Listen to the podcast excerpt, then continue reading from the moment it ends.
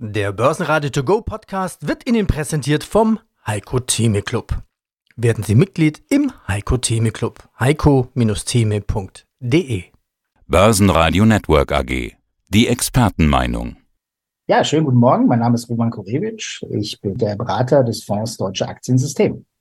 Nix passiert Seitwärtsbörsen. Ja, in der Summe hat der DAX jetzt in den letzten Wochen eigentlich nichts gemacht, sich nicht verändert. Seit wann haben wir eigentlich diese nichts passiert Seitwärtsbörse? Ja, seit April, Mai, kann man sagen, sehr grob. Wenn man es jetzt ganz breit aufsetzt. Ne? Ist, äh, Im Prinzip ein halbes Jahr ist nichts passiert, neue Hochs gemacht, dann wieder runter zum Tief, vom Tief nochmal zum Hoch und jetzt nochmal zum Tief. So gut das hin und her. Naja, man könnte sagen, die Börse hat immer recht, oder? Das ist so ein alter Börsenspruch. Unser Thema heute, die Börse nimmt die Zukunft vorweg.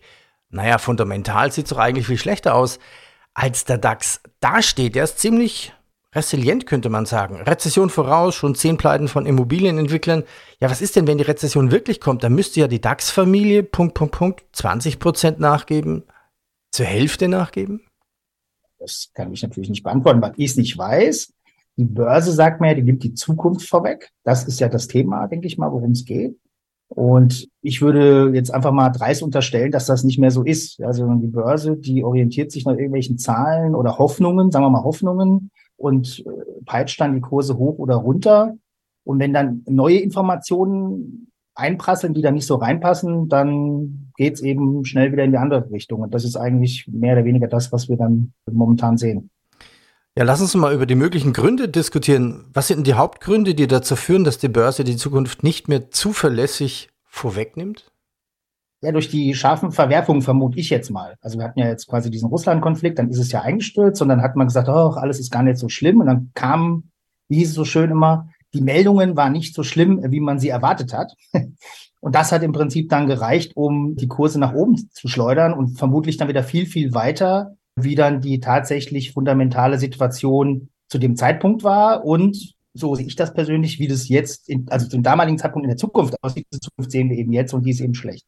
Man könnte jetzt argumentieren, dass moderne Technologien und Algorithmen dazu beitragen, dass die Börse die Zukunft viel besser vorwegnehmen kann. Ist das nicht so?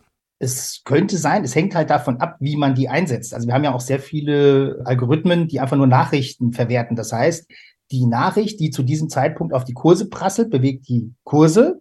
Das hat aber nichts damit zu tun, wie die Zukunftserwartung in sechs oder zwölf Monaten ist. Ja, das heißt, wenn die Nachrichten super gut sind, dann kaufen sie die Aktie weg, als ob es kein Morgen mehr gibt. Das sehen wir dann manchmal dann 10, 20, 30 Prozent an einem Tag. Und das Gleiche haben wir auf der anderen Seite. Das heißt, äh, die Börsen äh, feiern eine Riesenparty, dann prasselt plötzlich irgendeine, sagen wir mal, nicht ganz so gute Nachricht, formuliere es mal ganz vorsichtig. Und dann stürzen die Kurse eben 20, 30 oder mehr Prozent ab. Und das ist wahrscheinlich dieser Kampf zwischen diesen ganzen Algorithmen. Das heißt, wenn es so wäre, wie du sagst, dass man tatsächlich nur Zahlen bewertet, dann wäre es vermutlich richtig, aber es gibt eben so viele, dass man gar nicht mehr weiß, wer da was, wie, zu welchem mhm. Zeitpunkt umsetzt. Ja, hättest du ein paar Beispiele, wo du sagst, naja, die Zukunft nimmt die Börse nicht mehr vorweg? Ich weiß nicht, ob sie nicht vorwegnimmt, aber zumindest dauert es manchmal viel, viel länger. Formuliere es mal so. Also ja. es dauert halt nicht, dass man sagt, okay, da ist irgendwas und dann nimmt die das vorweg, sondern es zappelt halt lange rum.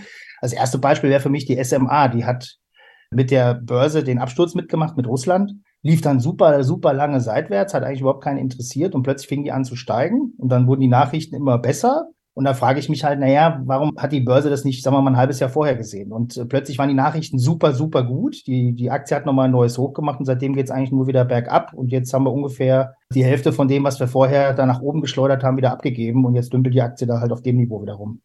Oder zum Beispiel ein schönes Beispiel New Work, das ist das Thema Xing. Da war eigentlich schon ab 2020, 2021 abzusehen, dass Xing tot ist. Thema Xing, jetzt nicht die Aktie, sondern das Thema Xing und das halt eben die Haupteinnahmequelle dieser Firma ist und die Aktie hat eigentlich zwölf Monate überhaupt nicht darauf reagiert. Und dann fing sie an zu fallen und jetzt fällt sie immer weiter und jetzt fällt sie quasi ins Bodenlose. Das heißt, die Börse hat einfach zwölf bis 18 Monate länger gebraucht, um zu verstehen, dass das einfach nichts mehr ist. Und erst als dann die Zahlen gekommen sind, sozusagen, so würde ich das jetzt mal vermuten, hat man gesehen, oh Gott, oh Gott, die Zahlen sind eine totale Katastrophe und dann hat man erst die Aktie verkauft. Ja, also gefühlt würde ich sagen, kann ich nachvollziehen. Also ich selber verwende eigentlich überhaupt nicht mehr Xing. Meist zwar noch mit einem Account dabei, aber letztendlich bezahlt, es geht ja um das bezahlt. Also wenn du da noch angemeldet bist, ist ja toll, aber äh, da verdient ihr ja nichts dran. Ja, das ist das eine. Ich glaube, bei LinkedIn spielt die ähm, Social Music das war aber früher ganz anders. Also bis, ich würde mal sagen, bis 2020 war das komplett anders. Also ich habe LinkedIn damals überhaupt nicht benutzt. Also auch nur angemeldet quasi. Mhm. Und die haben sich quasi permanent verbessert. Ich vermute mal, das war nach dieser Übernahme, ich glaube von Microsoft war das. Ja. Dass die da gewisse Dinge umgestellt haben. Und, und Xing hat quasi alles, was positiv war, gefühlt jetzt von meiner Wahrnehmung, alles, was irgendwie positiv war, was irgendwie gut funktioniert hat in der Interaktion, haben die abgeschaltet. Und dann ist es natürlich für die, für die User uninteressant. Ja, also das würde ich jetzt mal vermuten, aber wie gesagt, das ist jetzt so meine Meinung. Aber wie gesagt, für mich war das damals schon klar, dass die Aktie eben abstürzen wird, aber mich hat es halt verwundert, dass es so lange gedauert hat, äh, bis man das dann tatsächlich im Kurs gesehen hat. Ja, es gibt ja extrem viele Faktoren, je größer eine Firma wird. Und jetzt die Frage, lass uns mal über die IAA sprechen, IAA Mobility. Die heißt ja nicht mehr Automobilausstellung, so wie früher, sondern da geht es um Mobilität. Mhm. Also da kann man sogar Fahrräder sehen, aber Mobilitätskonzepte, die zusammenpassen. China scheint ja jetzt immer mehr die richtige Konkurrenz zu werden für unsere großen Autobauer, vor allem im Elektromarkt.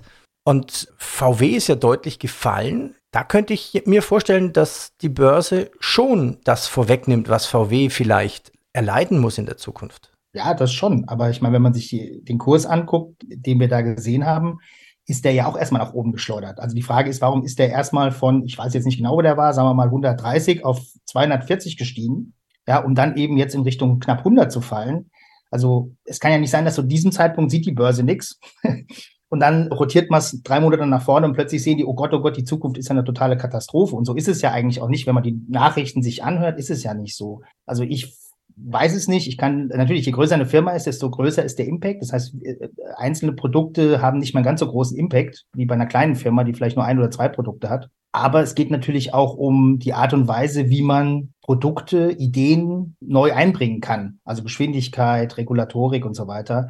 Und da würde ich einfach sagen, wenn man sieht, wie lange Auto, deutsche Autofirmen Elektromobilität bekämpft haben. Also man muss ja überlegen, im Jahr 2016, 17 da habe ich eine Studie gemacht für, für eine andere Firma. Und da habe ich ja auch mit den ganzen Verbänden gesprochen. Die waren da total negativ. Die haben gesagt, das hat keine Zukunft, das ist alles Bullshit, ne, tralala, ja, das hat überhaupt keinen Mehrwert. Ja, da waren vielleicht damals fünf Prozent, wenn überhaupt, der Wagen waren Elektroautos. Und Elon Musk hat es einfach durchgepeitscht, weil er einfach das Geld und die Möglichkeiten hatte. Vielleicht hat er auch nur Glück gehabt, weil dann zum richtigen Zeitpunkt dass die Aktie dann gestiegen ist und er konnte eine Kapitalerhöhung machen. Das ist jetzt ein anderes Thema. Aber der hat die quasi vor sich hergepeitscht. So, dann kam eben noch die Politik, ne, dieses äh, ESG und grüne Politik und, und so weiter, die Zukunft. Und dann passte das plötzlich rein und alle wollten elektrisch werden. Aber das Geld verdient man, das sagt Elon Musk ja auch, und das würde ich auch unterschreiben, das Geld verdient man nicht mehr mit dem Auto, wie das früher war, sondern mit der Software. Und da würde ich sagen, sind die deutschen Anbieter, hängen da ziemlich weit hinterher. Das ist dann ein Teil des Problems. Ja, man sagt ja immer, Tesla ist eigentlich ein fahrendes iPhone, ne? Gut, das sagt er selber. Ich kann es nicht beurteilen. Ich habe keinen Tesla, deswegen kann ich dazu nichts sagen. Das heißt, VW, der Kurs müsste viel tiefer stehen? Das weiß ich nicht. Also die Frage ist, die Aktie ist ja an sich von der Bewertung her sportbillig. Warum steigt sie nicht? Das ist ja die Frage, um die es ja geht. Das heißt, es entweder hat der Markt eine falsche Bewertung, dann ist das eben so. Oder einfach, äh, man sieht, okay, die verkaufen irgendwann nur noch die, die, wie sagt man, die Fahrzeughülle. Ja, dann ist man quasi so ein besserer Rohstoffhersteller, ja, der dann quasi die Rohstoffe nur noch zusammenpresst. Und dann ist natürlich die Marge super, super klein. Und das ist das, was, wo der Markt sagt, okay, also mehr wie eine KGV von 5 billigen wir denen nicht zu. Wenn dann noch schlechte Zahlen kommen, fällt die Aktie halt noch mal tiefer. Ja, zum Abschluss möchte ich über eine Lösung sprechen. Und ich weiß nicht, ob die Frage vielleicht auch nicht zu beantworten ist. Was können Investoren tun, um besser vorbereitet zu sein, wenn die Börse die Zukunft nicht klar vorwegnimmt? Ja, im Prinzip müssten alle mehr ihre Hausaufgaben machen. Weil wenn mehr Leute ihre Hausaufgaben machen würden, dann würde die Börse ja vermutlich wieder die Zukunft richtig vorwegnehmen. Davon gibt es meiner Meinung nach halt immer weniger. Also so jemand wie Warren Buffett, der halt tausend Steine umdreht, um dann fünf oder zehn tolle Unternehmen zu finden, würde ich sagen, davon gibt es halt nur noch sehr, sehr wenige. Ja, also viele investieren ja nur noch in ETFs. Das heißt, die kaufen einfach alles dann kauft man die Hypes. Wenn wir jetzt mal Nvidia sehen, ich war letztes Jahr in Kroatien im Urlaub, da war die Aktie knapp bei 120. Das war auch im September. Also jetzt vor einem Jahr müsste das ungefähr gewesen sein. Und jetzt sind wir bei 520 oder wo wir waren, 15, ich weiß es ehrlich gesagt nicht. Und da frage ich mich, wie kann das sein, dass wir innerhalb von zwölf Monaten, also wenn die Zukunft irgendwie die Zukunft gesehen hätte, hätte die Aktie ja nie bei 120 sein dürfen. Oder jetzt bei 500 ist es auch total kokolores. Also irgendwo dazwischen drin liegt die Wahrheit. Soweit denke ich mal, kann man mitgehen. Aber ich denke, das ist dann einfach nur noch Hypes. Wir handeln halt viele, viele Hypes. Da kommt halt irgendeine Message zu irgendeinem Thema und die Leute springen alle drauf. Und wenn man sich halt vorstellt, da springen 10 Millionen Investoren drauf, jeder kauft nur 100 Aktien, dann kannst du dir ja vorstellen, was mit den Kursen passiert. Also ist auch viel KI-Luft in den Kursen. Das weiß ich nicht. Nochmal, das will ich gar nicht beurteilen, weil ich das nicht weiß. Ich beschäftige mich ja nicht damit, ob das jetzt ein Hype ist oder nicht. Ich will nur sagen, wenn die Börse das wirklich tatsächlich richtig vorausgesehen hätte, das ist ja meine Unterstellung, dann wären wir nie bei 120 gewesen letztes Jahr. Und die Frage ist, warum sind wir jetzt so viel höher? Und jetzt kommen ja die Analysten noch ins Spiel, die jetzt sagen, ja, das Ding ist 1000 wert. Wo waren die denn letztes Jahr? Meine Jungs werden gut bezahlt. Ich meine, die bekommen so viel Geld, das können sich andere Menschen gar nicht vorstellen, um dann eigentlich nur dummes Zeug zu erzählen. Bei 120 sagen sie einem, es geht auf 60 und bei 500 äh, sagen sie, es geht auf 1000. Ich meine, das kann jeder von uns. Da könnte ich sagen, okay, hier ist mein Vertrag, bitte unterschreiben. Ja. Also das ist im Prinzip der Vorwurf. Und wenn wir dann mehr Investoren hätten, die wirklich mal ihre Hausaufgaben machen, wie ist eine Bewertung? Wir hatten das ja auch bei Tesla, da haben wir ja auch, glaube ich, mal drüber diskutiert. Wo man einfach sagt, ich sage nicht, dass Tesla eine schlechte Firma ist, aber ob eine Bewertung von zwei Billionen gerechtfertigt ist, und das gleiche würde ich jetzt bei Nvidia sagen, äh, ist halt ein Problem. Oder wir hatten jetzt bei Nvidia den Fall, dass eine Tochter für 2,3 Milliarden Chips gekauft hat mit einem Kredit von BlackRock. Und das waren genau diese 2,3 Milliarden, wo sie die Erwartungen geschlagen haben. Was ist mit so einer Geschichte? Ja, da kommt ja auch nichts. Ja? SEC, Marktüberwachung, Marktmanipulation. Wie gesagt, das sind alles Themen, die mich nicht interessieren. Aber das bewirkt eben, wenn so ein Hype da ist, dass da plötzlich Geschichten auftauchen, wo man nur noch den Kopf schütteln kann. Das gleiche hatten wir ja bei Tesla, sind wir wieder bei Tesla, als er gesagt hat, die Firma wird übernommen. Da gab es ja mal diese Geschichte, wo er 20 Millionen Strafe zahlen musste oder nichts kam. Ja, das ist immer so Teil des Problems. Und davon müssen wir weg. Wir brauchen eine saubere Börse, die saubere Menschen hat, die sauber analysieren und dann können wir auch wieder die Zukunft vorwegnehmen. Roman, Danke dir, danke für dein Klar-Statement. Merci. Bis dann. Tschüss. Börsenradio Network AG. Top-Thema des Tages. Der Börsenradio To Go Podcast wurde Ihnen präsentiert vom Heiko Theme Club. Werden Sie Mitglied im Heiko Theme Club. heiko-theme.de